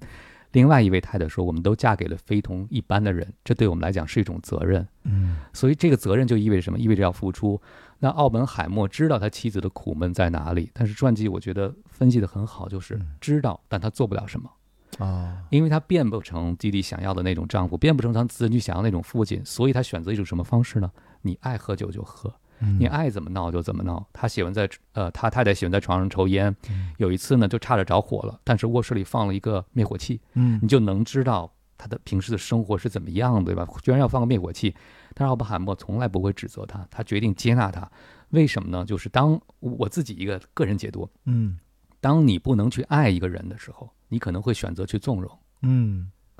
就是你想怎么样就怎么样，但大家不要把这个东西理解成那种正向的包容，还并不太对，我觉得不是真正的接纳，因为我后来在看到电影出来之后，国外有很多分析的文章啊，嗯。有一个人就写说，奥本海默生活上依赖基地，就是嗯。他的太太。嗯。但是不是发自心底的尊重他，嗯。哇。但是他尊重谁呢？嗯。尊重那个露丝托尔曼，那个人比他大哦了十几岁，大了十岁半还是十一岁，我对忘了。对对，十一二岁了左右。然后那个人，他从那个人获得了朋友的陪伴、建议、理解和支持，所以他的秘书说，他兜里一直都揣着露丝托尔曼给他写的一封信对，啊嗯。我就是说，这样的细节让我。就很震撼，就是大家都觉得他是个宠妻狂魔，要怎么喝怎么喝，怎么样都不会指摘他、指责他，嗯但实际上他没有那么在乎他。嗯就是说我在生活上依赖你，你做一个好太太，至于你其他方面怎么表现和我没关系。那有人就说了，奥本海默为什么不承认他太太有问题？是因为他不想承认他自己有问题。啊，是的，嗯所以说这听上去实在是让大家觉得这个这本传记，我觉得它能够获奖，可能很重要的一点就是呈现出了这种多样性和多面性。还甚至 有人批评诺兰这个电影在人物塑造上面目不清，其实我也理解电影层面上那种对这部电影的批评，但是反过来讲，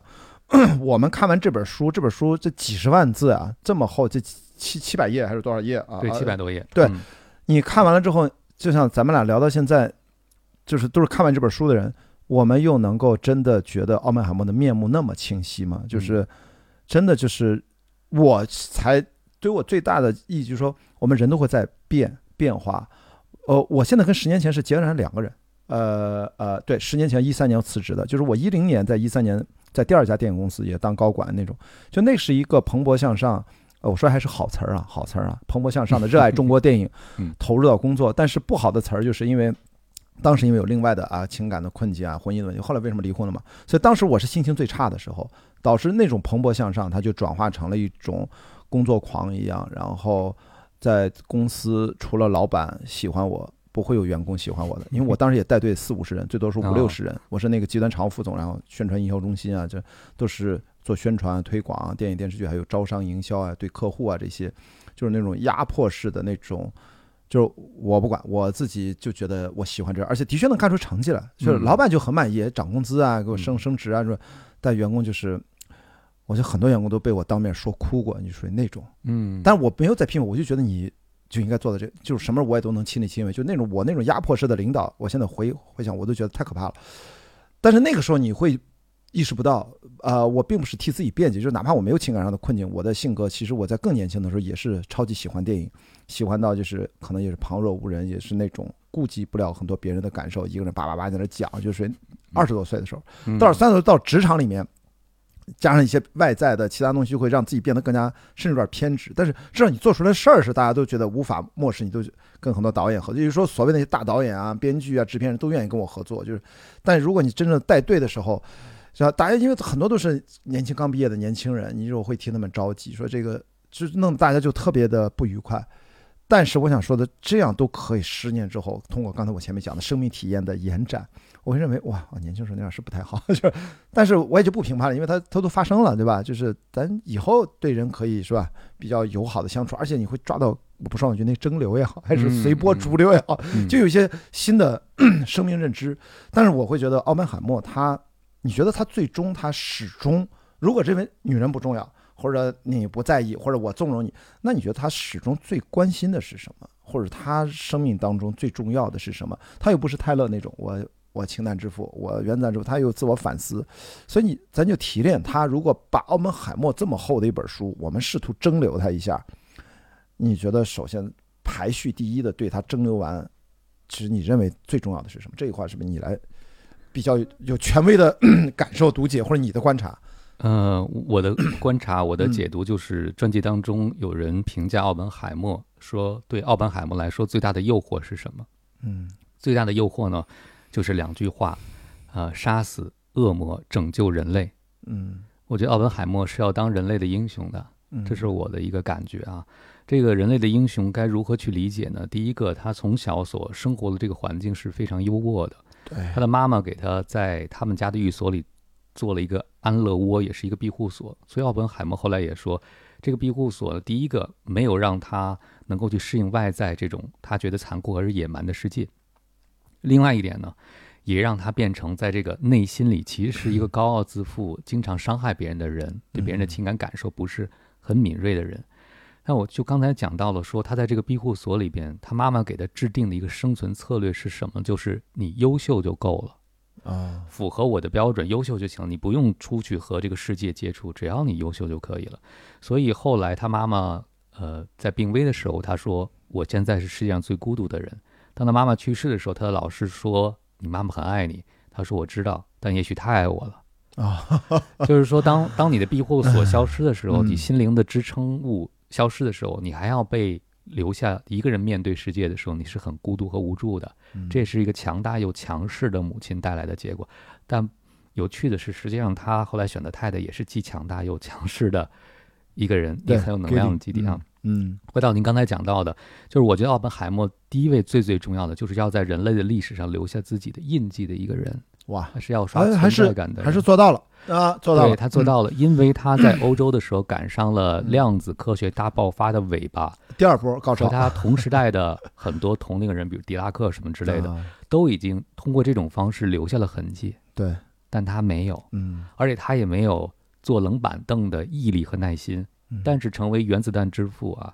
在书中也说，格罗夫斯将军就是嗯。曼哈顿计划的军方负责人，嗯。其实看重最最看重的是他自负的野心。嗯。就没有哪个科学家对这件事儿有这么大的一个野心，因为我们都知道曼哈顿是个科学转化项目，是从科技到工程，但很多科学家更感兴趣的是研究，不是工程和技术转化。对，所以实际上在这里边，奥本海默就已经表露出了自己的心迹，就是他可能想成为把人类带进有核时代的人嗯啊，他赶上了另外一个时代尾巴，但想他想成为这个时代的领头羊，所以后来他被从华盛顿的权贵圈和决策圈赶出去的时候，他是非常苦恼的。嗯他想自己刚拉开了这个大戏的帷幕，怎么就不能坐在前排呢？对啊，他的弟弟也说，不知道他哥哥在华盛顿尝到了什么滋味，但总之呢，应该是让人无法释怀、无法忘怀的一件事情。嗯到后来他遭受政治迫害之后，政治迫害的笔录被印成了单行本，奥本海默自己花钱买了很多本，为什么呢？因为他觉得这是重要的史料，有研究价值。所以你就看他给自己的这个政治迫害的定位是什么？我是个历史人物，我所遭受的经历是需要历史学者和学家去研究的。所以我想，可能我猜他的内心就是要在历史上成为一个美国和世界的拯救者。这倒过来说呢，也许和他小时候的犹太身份有关系。实际上，他的父母就想。他的爸爸移民到美国之后，特别想融入美国的主流社会，但奥本海默一直对自己的犹太身份是不确认的。所以电对他也不太认同，对，电影当中有说这个我叫奥本海默，估计这也很难掩饰我的犹太身份，是吧？嗯他这个名字就决定了。所以书当中有个细节，电影当中呢，因为时间关系呈现的很短，就是他有一度穿上了军装。对，他的科学家朋友应该是拉比说：“你把你这个愚蠢的军装脱下来，你是科学家，不是军人。嗯但实际上，在书的传记当中，我们就知道奥本海默在接受了军队体检之后，那个军装不是发的，嗯。是他请人定做的。嗯。传记作者也分析了 嗯，作为一个犹太人，作为一个想融入美国主流社会的人，实际上穿上军装，甚至被授予军衔，是这个国家对他最大的信任和认可。对。而当你想想，如果我们去了一个社会和文化当中，或者是去了一个组织，没有人喜欢我们，所有人都在排斥我们，结果有一天我们成了拯救这个整个组织的人，嗯，你知道这种心理满足，其实很多超级英雄电影不就是这么拍的吗？所以说他跟 爱因斯坦那个对话也是很经典的嘛。爱因斯坦说：“如果这个国家这么对我，我就离开他，来到美国；如果这个国家这么辜负你，你也可以离开他。”结果他就说：“可是我恰恰是嗯，太爱这个国家了。嗯 正好又算回应了你刚才说这个，他是有一种对自己自我身份的一种跟传统的犹太人他是还是略略不一样。但是我就像我有次在分享时候说，这本书的副标题是“胜利与悲剧”啊。对，其实这不光是原子弹之父啊，我们人类掌握了技术，我们胜利了，但我们的胜利会不会变成悲剧呢？嗯当人类不能够自省和自然的关系的时候，自然的反扑是什么？我举一个很简单的例子，就是在未来不久以后，可能就未来几年，抑郁症将成为全球疾病负担第一的哦，天哪，精神疾患。是的，这是为什么？当然众说纷纭。嗯啊。但是我的一个感觉就是，这至少提醒着人类的生活方式是不是出问题了？毫无疑问，我觉得是毫无疑问是出问题。对我们的现嗯代文明是出问题了。我看到有一个国外的呃心理专家，他就说，他说人类现在更容易感受到抑郁情绪的一个原因是我们不允许自己无聊，也不能哦应对无聊。哦，是这样，哎，对，他就说，因为你的头脑持续处在兴奋状态，因为你要老刷手机嘛，老要看嘛。对但是万物总有一个平衡，嗯当你总是兴奋的时候，嗯，你有可能在兴奋过后就是持久的低落。嗯，大家喝完酒都有这种体会，是吧？那醉。那您说这个，我就从那个神经学和那个生物学，那天我看那个播客，因为我在 YouTube 上乱刷这个老外这些嗯播客，那个 Herberman Lab 就是 Herberman，大家都知道他是他是反正很很有名一个播客了。他就直接就刚才我不是提到最刚才提到那个呃呃多巴胺基线的问题嘛？他其实就是说，其实要控制自己能够强烈刺激多巴胺机制大幅波动的信息，包括您说的刷手机、玩这种很刺激的游戏，嗯。然后只要是短时间内让你极度兴奋的这些事情，其实都要其实少去做，因为它会快速短时间内让你刺激你多巴胺那个分泌机制，啪就开始分泌很多，嗯然后它分泌多高，它就跌得多多大。嗯时间长了，嗯你导致你的基线的水平在下跌，嗯越下跌，你做任何的事情的动力就不足，所以会更加助长了抑郁症的可能激发或者抑郁的心情的发生。所以这个事情是本来 OK，那大家说我现在天天就是跟手机在一起，那我没有办法。首先，这个认知是有问题的。我们比如咱俩这两个小时没有人看手机，所以你就要应多应该跟人在一起。我们小时候，我这个年纪，咱们七零后末吧，七零尾八零这一代，小时候是没有电子产品，没有互联网。那就是要玩儿，所以我就在昨天晚上跟我的这个算师姐嘛，就是呃我们《封神》第一部的声音指导，呃赵楠老师在聊。录完节目我们有点闲聊，他制片也在，我们仨人就聊到午夜十二点，这节目都录完了。其实就跟他讲，他说我已经拍了一百多部戏了，声音指导和最早从幕后开始做。他为什么现在还不如当年那么快乐？我我其实就跟今天聊的话题特别像，到后来大家走走心什么的。我说我也没什么辙，我只能说讲一个方法。我说这个方法呢是应该适用于所有人，这是我的切身感受。就是我不会鼓励大家去搞什么极限运动啊，就那个的确是我从来因为那个需要我看了很多跑步的书，一点点累积我，所以我不受伤。我不鼓动任何人去没事跑个一百公里，神经病嘛，就是太累了，容易受伤。那什么是是值得适合每个人的？就是我们先看一下我们周遭的环境，在都市生活里面，比如说此刻咱俩聊天，这是很好的方式，但不能满足于此，满足于什么呢？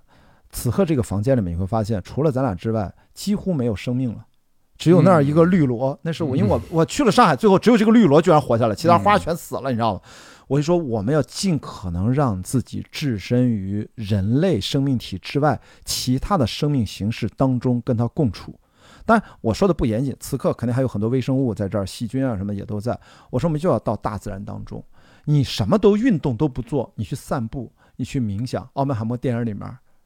爱因斯坦在跟那个被纳粹折磨的科学家在那儿散步，你要在大树环绕、绿绿绿葱葱，有湖、有河、有海边都行。就是你要去真正的，就是你说的，我们的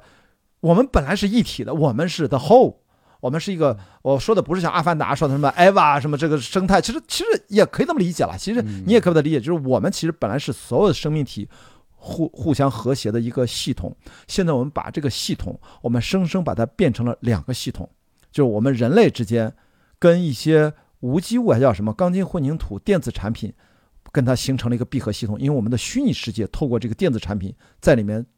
出现了一种虚拟生命的体验，那里面也有真实性的，这那是另外一个哲学问题啊。嗯，但是我们如果要关照自己的心灵，你我用最笨的、最相对来说比较夸张的方式，就是让自己对任何的爽的事儿、身体爽，这都保持警惕。包括中心思想总结，我都警惕。那我要去在让自己机体受苦的过程当中得到一些愉悦。某种程度，您翻译书可能也说嘛，一苦一乐。有苦的过程当中得到的乐，它才是真正对我们的身心是平衡的。不能只是纯乐，那就麻烦了啊！毒品最快，来吧，打一针全有了，那是最可怕的。所以从这个角度，那怎么适用于普通人？我我不能拿我做例子，因为毕竟还是少数。普通人就是去尽可能的拥抱人类之外的生命体，在泥土里面打滚。我说的有点夸张，但也没问题。有泥浆跑，你再去跟去游泳，去大海里面去游泳，不要在游泳池里面。那只有什么氯气，弄得你眼睛不舒服。然后去山野里面去散步，去徒步，然后在公园里面发呆，然后在街头上海街区的咖啡馆，在树荫下喝杯咖啡，望着它看天。我觉得就是我们会可能从心理学上就是会极大的调节我们的情绪。我们要去拥抱，他妈看蚂蚁都行。你会觉得你好像跟他产生什么连接？大家记得刘慈欣，我们都很喜欢的。他的三体小说一开始，我记得开头就是讲蚂蚁嘛，就爬爬爬爬爬爬爬，就是他一定是认真看过蚂蚁的。所以我觉得我们现在过多的漠视人类这个生命体之外的动物和其他的生命体，其实我们树、花花草草、小动物、宠物都可以，就不要只跟人在一起。在一起，大家太同质性了，同嗯同质化了。我们要不同形态的生命才是这个地球这个自然环境，而现代化的您说的文明在那 Q 现在前面说的文明，不就是城市化嘛？这是一个很重要的一个标准，大家能够集体的舒适的生活。但这个背后，我们一定是付出了巨大的我们没有意识到的代价。呃，以前不被重视，现在可能到一定程度，大家都吃喝不太愁。但我我我也要考虑到那些有很多人啊，低收入啊什么那些，他们也要在吃饱饭的这个这个程度上还在努力工作呢，还在去求生存呢，那是他们必须要面对的问题。但是如果你大概进入到一个正常的大学生毕业找工作，如果吃穿还基本行，其实就要开始考虑一些照顾自己的心灵，不然他们现在其实我觉得是一种被动的层面，他们某种上是在做这个事情，躺平嘛，躺平在干嘛？但是他们躺平过程当中，可能就 千万不要去只是刷手机，沉溺在虚拟世界当中。我现在还不知道什么时候能够告诉我，在虚拟世界当中，我们的真实性依然也是有意义的，能够有一个相对机体健康的模式，我才会，我觉得可能会去值得讨论吧。不然的话，我认为现在在虚拟世界里面，所有累积的真实性是以消耗我们的肉身巨大的消耗为代价的，嗯这个是不 balance 的。所以我现在对它是很警惕，所以我宁可让自己的生命时间至少要一半，甚至最好巴不得更多一点，在传统的物理空间多待一点。我要什么时候你让我拥抱赛博空间，我需要得到一个科学也好，或我们的认识论、认知的角度，能够对我们的身心它是可以 balance 的，它至少不过度的损耗我，我才会去拥抱它。不然的话，我就非常警惕。这是我我不知道是跟您的心理学是不是有点沾边儿还是怎么样，就特别简单，就是去公园吧，散步，每天溜达，这个就会对应一些抑郁或者怎么样。嗯，但如果已经有了抑郁，是不是就得就得求助也好？对这个真到了抑郁症，肯定是要寻求专业帮助了啊。但我觉得您刚才说到的是对更多的人有非常大的一个启发意义的，嗯就是人类已经成了一个游子了，就是从自然的家出门太久了，对，他他不回家，他会有思乡病的。这个思乡病不是说我想自然了，而是我不舒服。嗯，就是大部分人不会明确的说我想自然了，不会的，对是因为你脱离自然太久了，你会不舒服，你会水土不服，因为你住在了一个人类文明制定的城市，不是演化出来，不是自然演化。当然，也有人说人类文明是自然演化部分，但是我们这人类文明没有我们想的那么的完美。我举个例子啊，我来说说刚才您说的一个关键问题，就是虚拟世界和现实世界。嗯，我问过很多人，你看一个小时的手机，打一个小时的游戏，和你在真实世界当中，比如说和你爱的人、喜欢的人社交，嗯或者说你去旅行、嗯去体验自然，或者去玩一个需要用身体的游戏，嗯，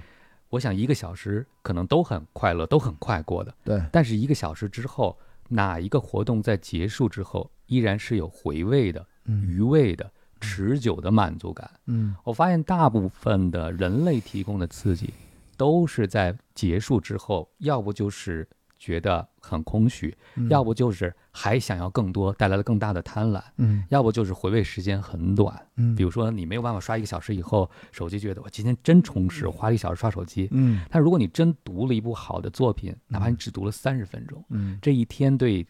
生活的评价都会不一样。是的，所以就是我现在是从用完了这个工具之后啊，都是工具。假设嗯你的真实的满足是什么？你是更满足还是更不满？比如说我和嗯关老师聊完了，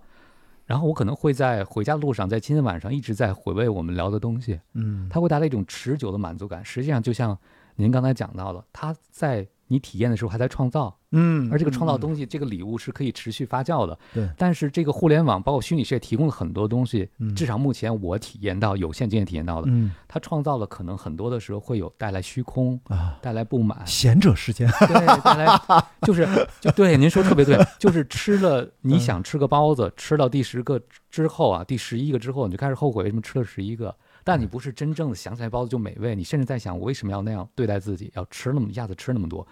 这可能是身体一个非常自然的反应。对，就是什么是带引号的良性刺激。嗯我再说您刚才举的一个例子，去大自然。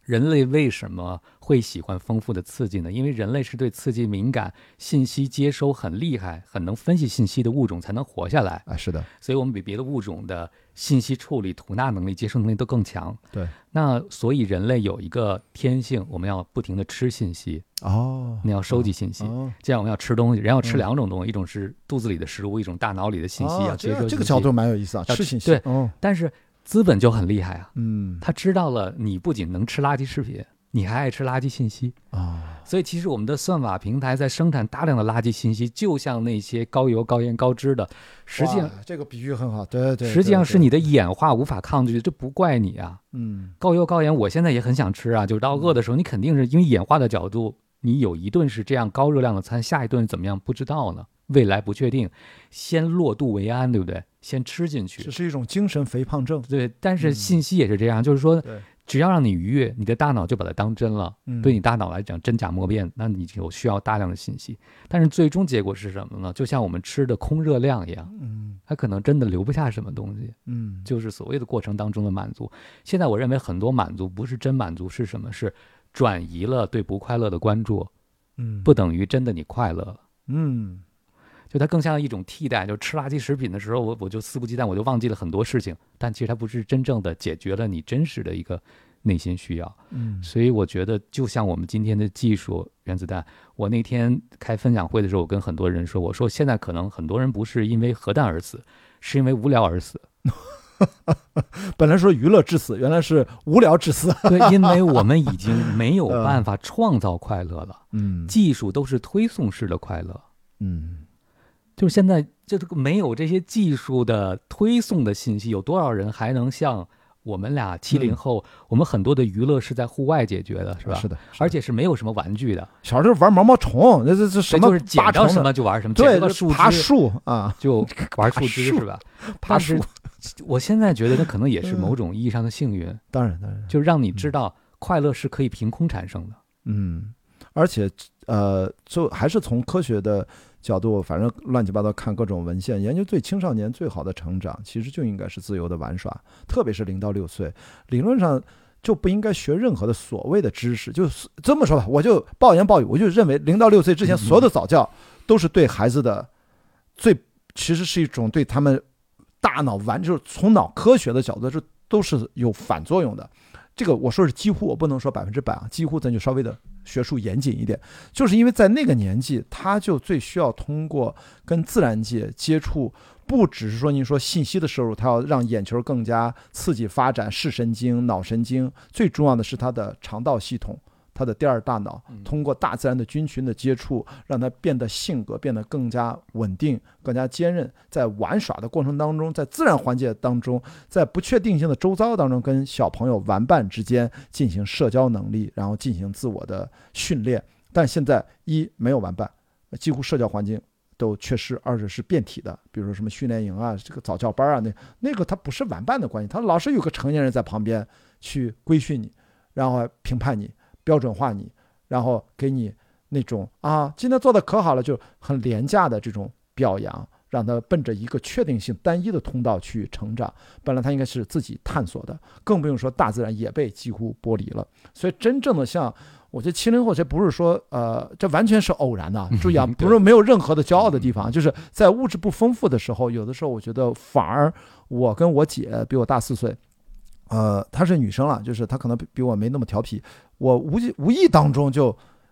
就是放养导致的自由生长，这个是一个纯偶然。我就天天在山里面瞎转，我们青岛嘛都是丘陵地带，我们家住那个半山腰后面，就下来就是那一个大院子，上面就是那个青岛注水山公园，然后周边全是各种这样的山的公园。就我从小就是放学不回家。一直玩到天黑才回家，那时候也没有什么被拐卖什么，青岛就也还行吧，就比较安全，就是也很幸运。现在也很难，所以我就说这个最本质的就是小朋友现在都已经被过早的，就您说的这个信息污染，不是成年人面对的，从小朋友其实他们才是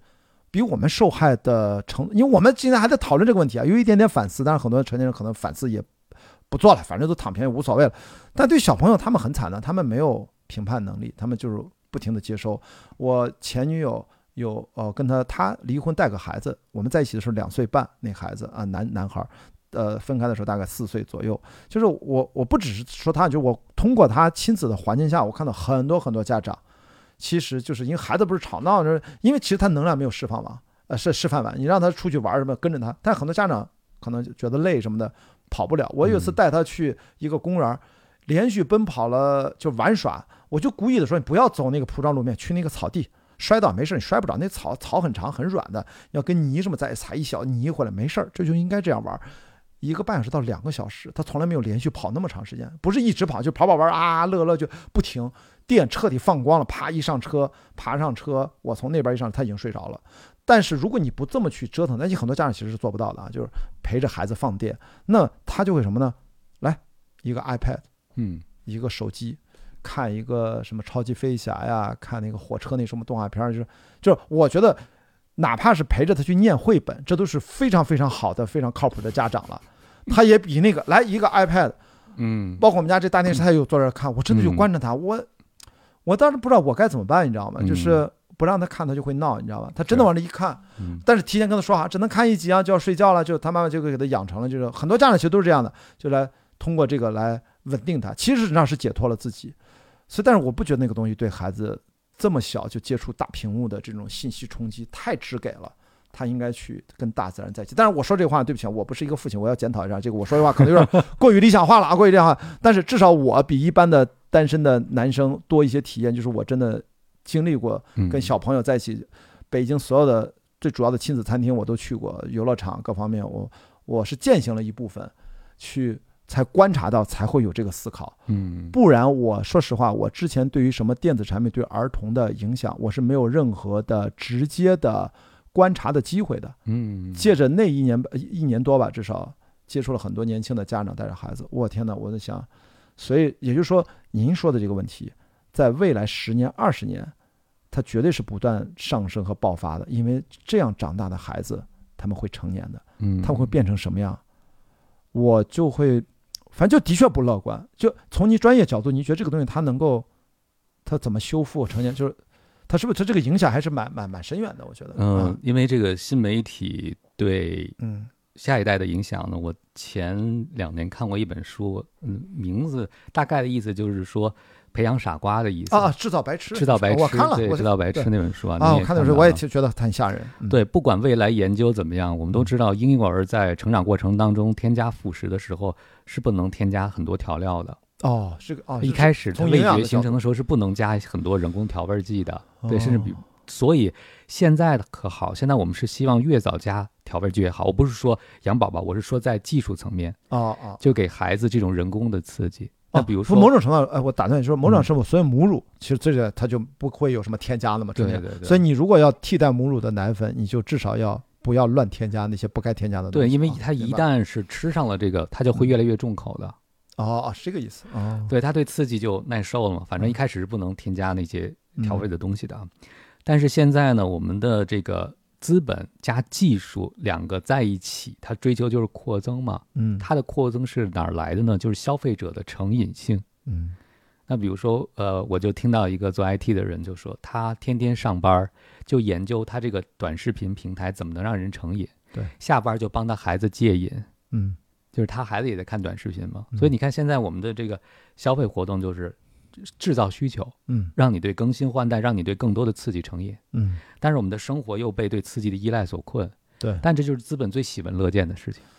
唉所以说，哎，这聊到又是资本的资 本的错啊，资本的到后来又因为因为资本的目的是要快速增长，要呃爆发式增长，巴不得。但实际上我们的生活其实时间是有限，精力是有限的，我们真的就我就我刚才说我不能成为啊、平台的工具，我当然也不希望成为资本的工具。这个我我这个我是觉得给我的感觉是越来越明确了。而且刚才就说回来刚才那话，我突然想到，我想听听您的感受是怎么样？因为咱们这个年纪相仿，我突然意识到，就是咱们今天讨论这么多的问题，你知道，它中间有一个贯穿的一个主题，就是至少是这十几年，因为户外运动加上我我阅读，我一直乱乱翻书啊，但是很刺激，就是改变了大脑和身体，它起到的一个客观上对我最大的改变，就是我刚才提到的，它是一个贯穿，就是让我的 ego，让我的自我，让那种自大，就是你在大自然面前，你会知道实打实的你有多么的渺小和不要乱折腾，不要瞎作。嗯陆地上 还有人救援，你要摔断腿怎么？还有组委会说，如果你是个比赛的话，你不是一个人穿越啊，那个很危险，你必须得有最好两人结伴。但如果是那种在海上，你的容错率更低。你就知道，我们七十英尺的帆船，船上有十几个人到二十个人，也就二十三米长，这挺挺大一艘船。但是在汪洋大海当中，在惊涛骇浪当中，就是它连片叶子都算不上。就是我我的意思说，从字面意义上，我理解了人的渺小。然后他会对我逐渐的改变，就是你内心的那种自大、那种 ego，对于生活、对于自然的那种自然而然形成的谦卑。我想说的是，可能男性，因为咱俩刚好是男性，我我不知道，我不知道女性可能是另外一种状况，就是男性的成熟，某种程度可能就是要经历一个 ego 的逐渐的缩小的过程和剥离的过程，你才能真正的经历一些成熟。但是，咱还是要扣下主题啊，奥本海默。他好像就不是这样的，就是是不是人和人是不一样的？我说的是好像普通人，对对而言，特别是当下的我们代表呃呃就一批人吧，在城市成长，随着改革开放成一一帮人，我们其实很多又是男性，其实很自然的很容易自大一点，普信他一些问题。我觉得我身上之前是存在的，咱就自我反正过往嘛，不是很招人讨厌嘛？不是说嘛，我十年前不要说更遥远的二十多岁。那时候觉得很牛逼啊，学习好或者专业好什么，觉得，都特别扯淡，你知道？就生活不是靠这个。但是因为我又不是奥本海默，我要是安排海默，我也就认了，我也就随便乱了，对吧？我他妈又不是那种天才，能搞那么自大？后来慢慢我发现一个阴差阳错，我觉得这是一个剥离的过程。我现在意识到，对我一个普通人来说，这也是好的。为什么呢？就是它会让我蒸馏的那种意识产生了。然后的生活的方向和目的和意义在逐渐的显现，而以前其实这些问题要不就不思考，要不然思考的特别假大空。我现在的觉得好像，就是年龄的增长，或者我们一起在变老啊，我们这都四十加嘛，啊，开始有意思了。我觉得这些有意思是不是二十年前能够得到的这种趣味，或者说智慧的产生蒸馏，其实我觉得就最后是有了那种生命的智慧。所以其实我想问你，我不知道您是有这种，是不是也是一种？ego 的去除的过程会不会有这个共鸣？特别是在翻译的过程当中。对，您刚才讲到了这个关于自我自大和自恋的事情。嗯，我先说一下，您刚才说到的人到中年，我问了我周围几位四十加以上的朋友，嗯，他们想不想回到二十五？因为有时候他们会说，你看年轻人让人羡慕啊，有些状态让人羡慕，但是真让他们回去，他们都不愿意。嗯嗯啊，因为他们在那个时候，大多数人都觉得自己是无知无觉的冒险过关。嗯。呃，再经历一遍，不知道会会发生什么事情。就像每次航行都是一次未知的旅程一样。那活到今天，能够积累一些智慧，就觉得已经是得到很多，很满足了。我觉得这个最大的智慧，可能就是您刚才讲到的。我觉得真的是一语中的，就是我们聊了这么多话，其实是摆正人类在自然当中的位置，人类在宇宙当中的位置。其实你也就清楚你该如何和你周围的存在互动了。呃，我觉得奥本海默可能很可惜的一点啊，他作为一个西方的科学家，我们都知道科学很多的时候不光是解疑世界，也是要控制世界的。对，呃，科技的发展从某个角度助长了我们人类的控制力和力量，也助长了某种自恋、自大。对，自大就是您说的。嗯，所以我们慢慢的，你看很多讲人类发展的历史上都会惊叹，你看人类多厉害啊，站到了食物链顶端，成为这个地球上最壮大的物种。但是倒过来讲。没有人发现，这其实不是一个努力能解决的问题，这是一个幸运解决的问题。嗯，我们过去的三年还没发现吗？自然想毁灭一个物种太容易了，呃，就是什么时间的问题有可能。但是我们认为，因为人的努力，所以我们控制了自然，自然就再怎么反扑，我们都能活下去。我觉得这个是非常可怕的。是的，当你知道人类能够到今天不是努力是幸运的时候，或者很多时候是幸运的结果，包括其他物种。没有演化的比我们更强，是吧？就是看很多的企业和公司也是老说自己怎么成功。但是因为你竞争对手失败了呀，他要比你更成功，你也成不了。嗯，就是这种对生活当中多变量的认知和体验，让你发现你以前单变量的单维度的生活是多么的可笑，多么的幼稚。那一刻，你的自大自恋就碎了一地了。你都不用刻意，因为你看见了，对吧？你你你这个世世界和视野不一样了。我记得《头号玩家》里边，我最后想说的是有一个镜头，那电影让我印象很深，就是本来是个 NPC，是个路人，对，呃，结果呢，他遇上了这个游戏里的敌人，他怎么化解这个敌人呢？他给敌人戴上了一个眼镜，让敌人发现一切不是真的，所以他不不需要战斗了，对吧？他看的不一样了。那我想，其实谦卑就是因为你看见了，嗯，不是你刻意的修心和修炼，就是你知道世界真实的样子。所以我想，当我们去思考人和技术的关系的时候，就是人和自然的关系，就是摆正自己的位置。我经常喜欢说一句话，就是您刚才说到回到自然，先做一只好动物。对对，现在我们太强调人类的人的属性了，都忘记了自己也是动物，对，这不就是忘本吗？是吧？嗯但是这种忘本。可能带来自大自恋的同时，也会给我们自己带来很多的伤害，就像我们掌握的核技术和能量一样。是的嗯。然后反正今天聊了这么多，我们就落在这么人类的谦卑，哇，好厉害！我本来讲的是个体的谦卑，你把它提升到整个人类。也要对万物当中保持一定的谦卑，去除一些人类的自恋和自大。可能我们这个人类文明所们啊亲手缔造出来的，也就是什么几几千年吧，我们能延续的时间长一点。越是自大，其实作的其实可能时间就啊缩短了。所以啊，没想到这本书我们能今天延伸出这么多话题。还有大家一定要在评论区里面啊，不管啊就在小宇宙吧，我们就啊如果音频的话，在这儿呃视频我没想好，就比如微博啊，我们大家多多的留言，不管你在哪里看到或听到，我会从中抽取一两位的朋友送出这本书，跟哦中信出版的朋友那天不也说好了吗？嗯呃，而且不管刚才汪老师说的哪一部分你特别有感触，就写下你的感想，可以是书评，也可以我们这期节目里的想法，我来从中随机挑选，至少一个平台我得送一本啊，至少微博呃视频送一本，音频平台送一本。好吧，感谢王老师啊！今天我也不知道拉稀杂八就聊了太久了，不能占用您更多时间了，但是很开心，就像您说的，跟您聊天，我觉得受到了很多很多感悟啊！而且我觉得您的这个不只是文笔好，声音好听，我觉得您应该多做电台节目，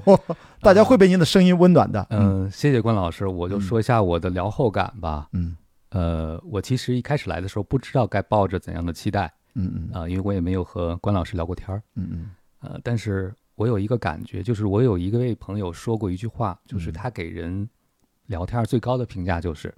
和你聊天我都忘了看手机。啊、当然，我们今天是因为录节目不能看手机，但是我想，如果真是在生活当中，我可能嗯也会因为和关老师